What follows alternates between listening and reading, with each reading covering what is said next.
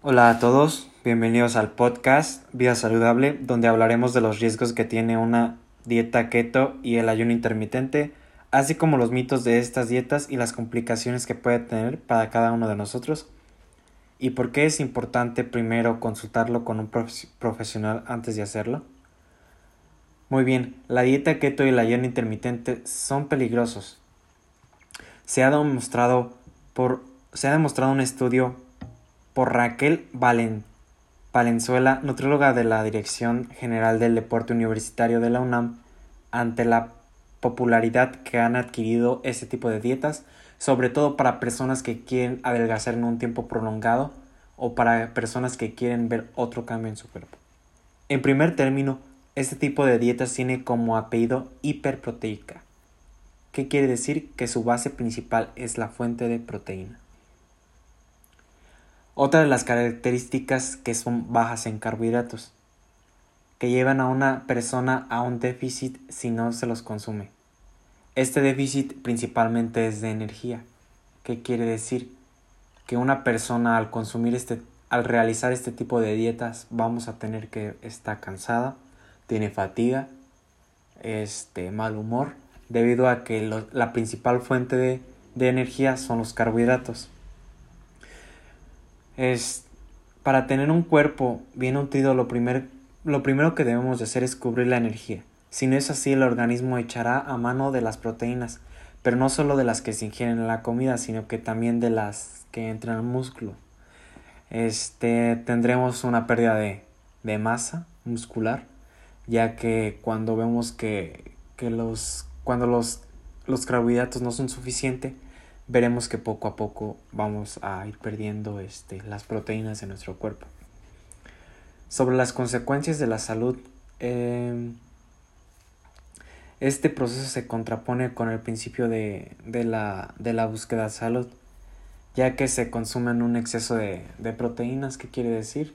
Un exceso de, de carnes, leche, eh, huevo, entre otras que pueden causar que el organismo aumente sus niveles de triglicéridos, colesterol, ácido úricos y este, este es un aspecto poco saludable.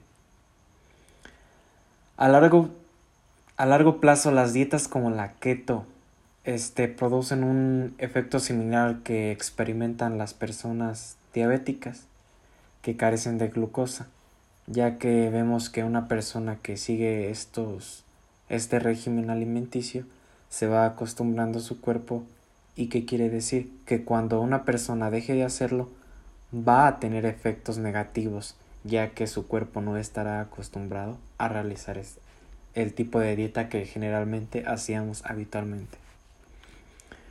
Este para una persona lo importante este, de estas dietas es de que, de que mantenga su glucosa bien, este, ya que en, en cuestión de las dietas como, como la keto que carece de carbohidratos tampoco va a haber glucosa en la célula.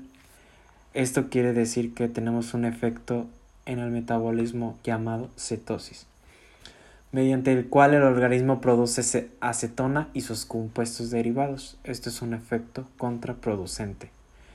En cuanto a en los ayunos intermitentes, se destacó que, que principalmente desintoxica el cuerpo, ayuda a quemar grasa este, más rápido y vemos que, que parte de esto es, es cierto. Pero aunque vemos que tenemos beneficios que desintoxican el cuerpo, el organismo, vemos que está en, en un periodo sometido a un estado de estrés, ya que cuando no hay suficientes carbohidratos entramos en esta. La reacción consiste en protegerse, ya que el principal combustible pues son la, la glucosa. Eh, y así pues no vamos a hacer nuestras acciones o nuestras actividades cotidianas como lo hacíamos de esta manera. También este es otro efecto contraproducente. El ayuno intermitente y la dieta keto no son adecuados, es decir, no cumplen con el propósito de crear buenos alimentos. buenos hábitos alimentarios. ¿Qué quiere decir? Que nosotros debemos tener una dieta muy variada para, para así este, agarrar los nutrientes de, de cada una de, de estos nutrimentos. En cuanto al